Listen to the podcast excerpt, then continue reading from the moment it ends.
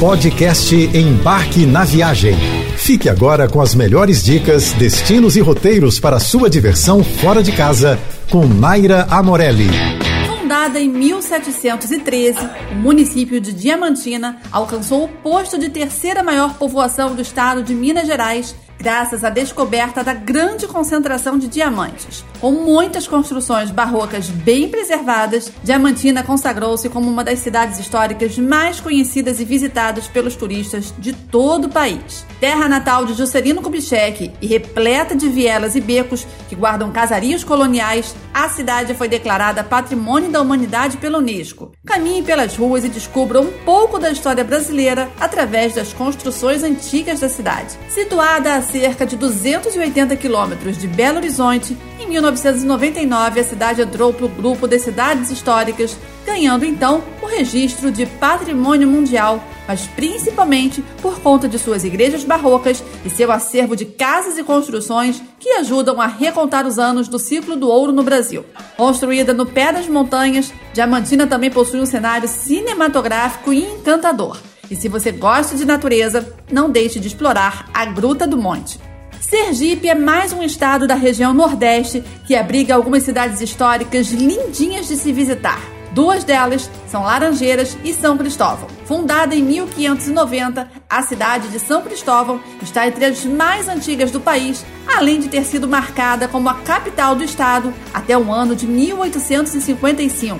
Localizada nos arredores de Aracaju, ela possui um rico e bem preservado conjunto arquitetônico colonial de influência espanhola, tá? Que marca o charmoso centro histórico.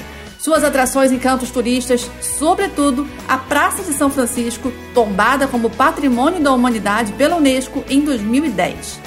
Já o conjunto arquitetônico da cidade de Laranjeiras inclui muitas construções barrocas, especialmente em igrejas como a de Nossa Senhora da Conceição da Comandaroba. E durante o período colonial, a região foi considerada um dos mais importantes centros de comercialização de escravos do país. Uma história triste contada no Museu Afro-Brasileiro. Uma das grandes atrações do turismo local são as festas folclóricas, que, claro, em tempos normais, ocupam suas ruas e divertem todos os visitantes. Em 1701, Tomé Portes del Rei chegou à região de Porto Real da Passagem, mas somente em 1705 o Arraial Novo do Rio das Mortes foi fundado, dando origem à cidade. Alguns anos depois, a região foi palco de conflitos armados que se espalharam por todo o estado. E em 1713 recebeu o nome de São João del Rei, em homenagem ao rei Dom João V. Hoje, quem visita a cidade de São João del Rei percebe claramente que as tradições e lembranças históricas continuam vivas. A colonização portuguesa fica bem nítida nessa cidade, sobretudo no centro histórico, marcado por casas coloniais e a Ponte da Cadeia.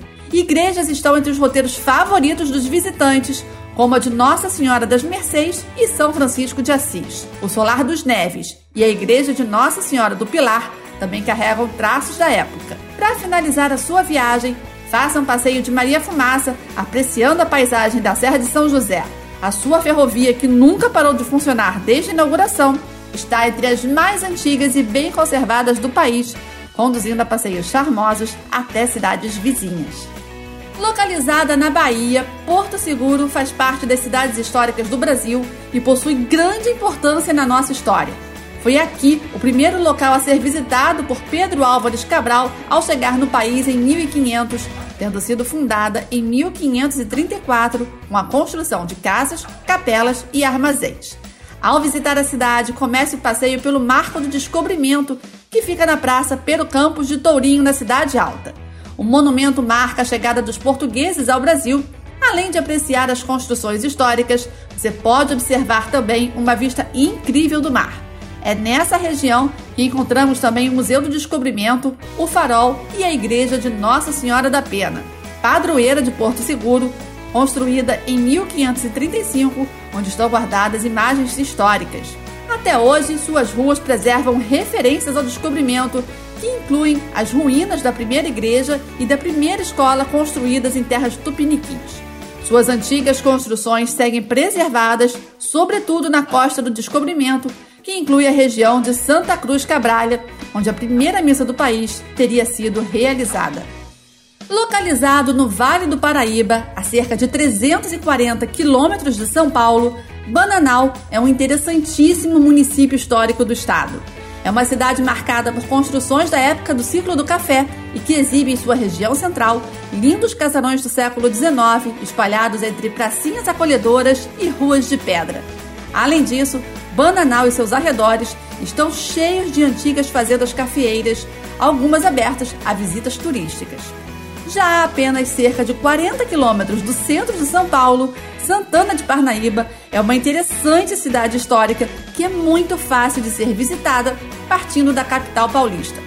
Usado como ponto de partida nos séculos 16, 17 e 18 dos sertanistas que se dirigiam ao interior do Brasil em busca de riquezas e escravos, o local abriga atualmente mais de 200 edificações tombadas pelo Conselho de Defesa do Patrimônio Histórico, Arqueológico, Artístico e Turístico. Entre seus principais cartões postais estão a linda Igreja Matriz, com um belíssimo altar dourado, e a Praça 14 de Novembro, marcada por um charmoso coreto de ferro. Você ouviu o podcast Embarque na Viagem.